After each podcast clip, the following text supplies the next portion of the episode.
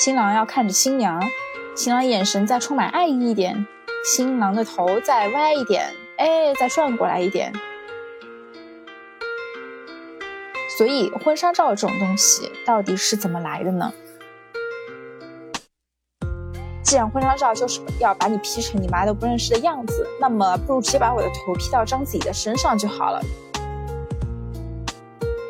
如果婚姻破裂了以后，结婚照是不是就是夫妻的共同财产？那么这种共同财产要如何处置呢？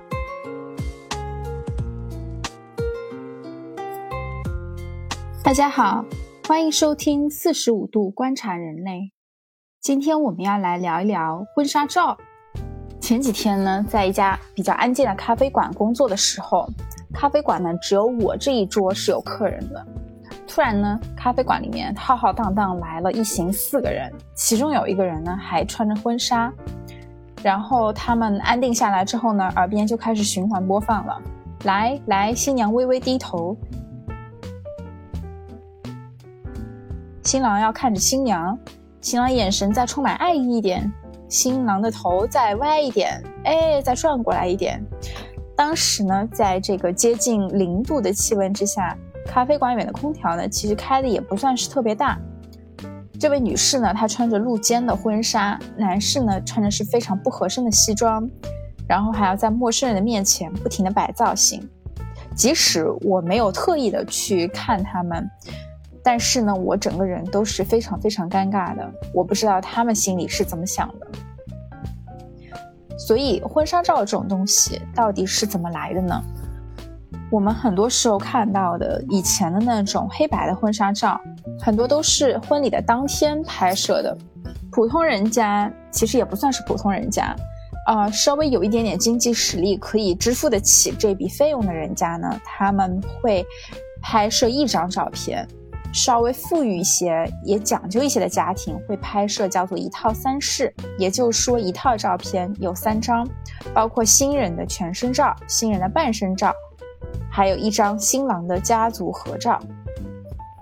到了上世纪七十年代，彩色胶卷呢被引进到了台湾，当时也就实现了拍摄和冲印的分离，摄影师可以专注在拍照上面。当时名列亚洲四小龙的台湾，也有许多家庭可以去负担起更加隆重的婚礼。不过呢，台湾人也没有像西方人那样把婚礼的拍摄放在婚礼的当天。而是越来越看重婚礼前的标准化的照相套餐，而且呢，越来越这种套餐也越来越以新娘为核心，新娘的单人照呢也渐渐取代了新郎的全家福，成为婚纱照主攻的方向。而新娘在拍摄的时候穿的礼服呢，也成为了照相馆吸引生意的关键要素。在一九七八年，台湾的第一家婚纱摄影公司。中式新娘世界成立，开始给市场植入婚纱照的概念，同时也大获成功。这也标志着华人独有的婚纱照的概念初步成型。那婚纱照为什么要在婚礼前就拍好呢？那，嗯，我们可以先来看一看婚纱这个东西的起源。白色婚纱身着新娘身着白色婚纱这个习俗呢，是来自于西方的习俗。那么，按照西方的迷信呢，新郎如果在婚礼前就看到身穿白纱的新娘，将这将会给新人带来厄运。所以呢，西方的婚纱照基本上都是在婚礼当天拍摄的。而在华人的世界里呢，我们一般是会去提前拍摄好婚纱照。究其原因呢，我个人总结了一下，首先我认为是呃商业的原因居多。婚纱照这个概念呢，本身就是婚纱摄影公司创造出来的。婚纱摄影公司呢，也希望借此给自己创造出更加多的、更广泛的商业机遇。所以呢，提前拍摄这个概念就被创造出来了。把婚纱照的拍摄提前，那么新人呢，也就可以有更多的时间去规划拍摄、选定和制作照片。那么相应的，他们在婚纱照的拍摄上面呢，也愿意花更多的钱。其次呢，是一个比较务实的传统习俗的原因。华人，我们中国人结婚，嗯，淡季和旺季分得非常的开，而且呢有所谓的好日子，遇到好日子的时候呢，就会形成大家扎堆结婚这个现象。所以对于对新人来说，他们其实很难在婚礼的当天就约到自己称心如意的摄影师，而且呢要去拍摄具有现场感的很好看的照片，那么就会很考验摄影师的抓拍能力，还有新人的镜头感。所以这也就意味着婚礼当天很难拍出完全符合新人品味的婚纱照，可能废片居多。索性呢就把拍照还有婚礼这两部分去做一个切割，而婚纱照呢变成婚前单独开展的一部分，这样呢新人能对照片的质量有更好的把控。还有一点呢就是中国人结婚，我们的重头戏其实还是在婚宴上。而且呢，很多的环节都还保留着非常多的传统的色彩，比如说是，嗯，敬茶、收红包啊、敬酒、吃席等等，包括有些地方会有一些非常传统的仪式，而这些仪式呢，其实都很难去拍出很浪漫、很优雅的这种感觉，所以呢。嗯，有了这个提前的拍摄，能够去做一个提前的布景，去布置成各种充满浪漫化的场景，这样呢，对于新人来说是一个更安全稳妥的选择。那么，问题来了，为什么要千辛万苦的去拍这一套照片，把照片拍的这么好看呢？其实我问过很多已婚的朋友，嗯，他们结婚以后会不会再去看那些婚纱照？其实很少有人还是会随时去翻看那些照片。以前呢，很多七零后、八零后会把婚纱照呢挂到自己的床头，但是现在呢，越来越少年轻人愿意顶着自己的影楼照去睡觉了。所以，我们折腾了半天，身心俱疲去拍了一套美美的婚纱照，到底是为了什么呢？我认真的跟一个朋友探讨过，是不是可以用 PS 大法来取代婚纱照的拍摄。因为我想着，既然婚纱照就是要把你 P 成你妈都不认识的样子，那么不如直接把我的头 P 到章子怡的身上就好了，这样也省得我去换礼服、凹造型。那我朋友呢也非常认真的跟我说，其实呢他在自己拍婚纱照之前呢也问过很多朋友这个问题。那么如果说照片拍出来之后要在婚宴当天在一个超大的屏幕上滚动播放。那么这就对 PS 有了非常高的要求，不然的话呢，很容易显得非常的假。所以这样子下来呢，PS 的那么多照片的成本呢，可能会高于去拍摄一套婚纱照本身的成本。但是我又想着说，我们前来喝喜酒的这些二大爷、三表姑，还有他们的孙子，他们究竟会在多大程度上去欣赏这一套几十张美轮美奂的照片呢？所以，我们滚动播放的时候，意义到是都究竟是在哪里呢？首先，不能否定否定的是，这有一部分呢，肯定是出于对于美好生活的追求。婚纱上的场景一般都是非常美好的自然，或者非常富丽堂皇的内饰。这都是对于美好生活的想象，同时呢，精修过的婚纱照还能在朋友圈去发九宫格，让同事和朋友们都可以看到自己幸福美满的生活。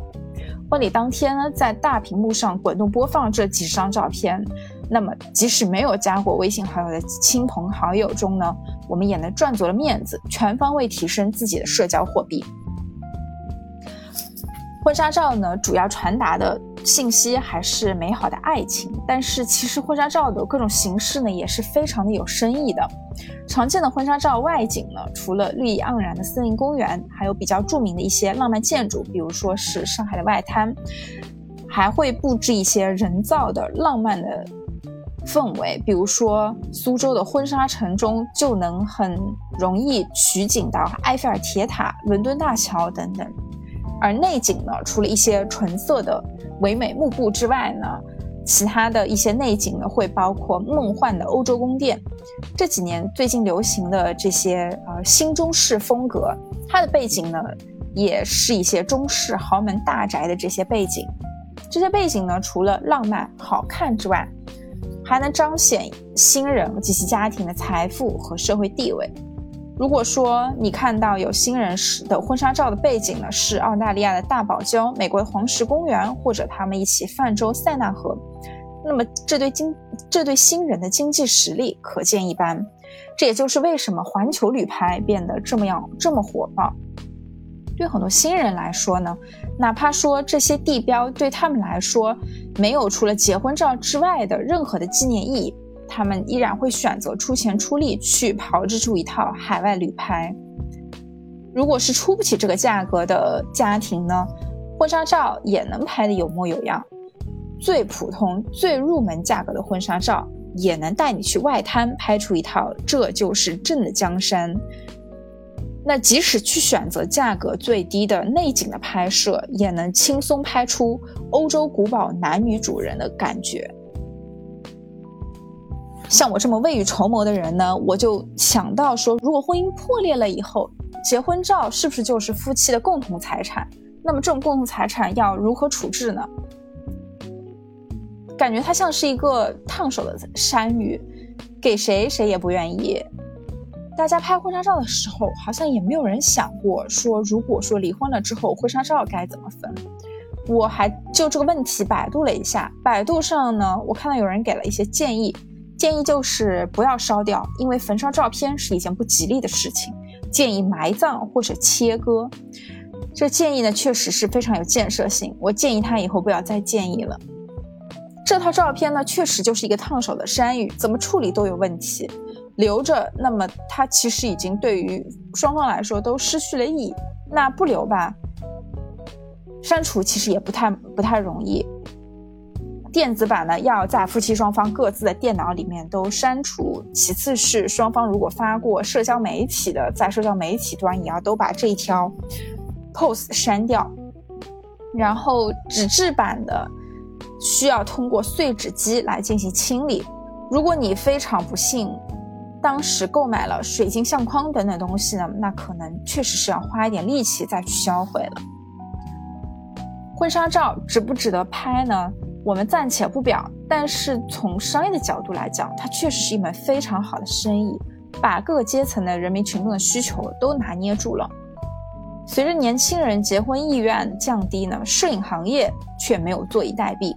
除了婚纱照，还有孕还有孕妇照、新生儿照、情侣照、亲子照、闺蜜照、母女照、圣诞照、樱花季照，这么多照片，总有一款能击中你。好的，感谢收听今天的四十五度观察人类，我们下期再见。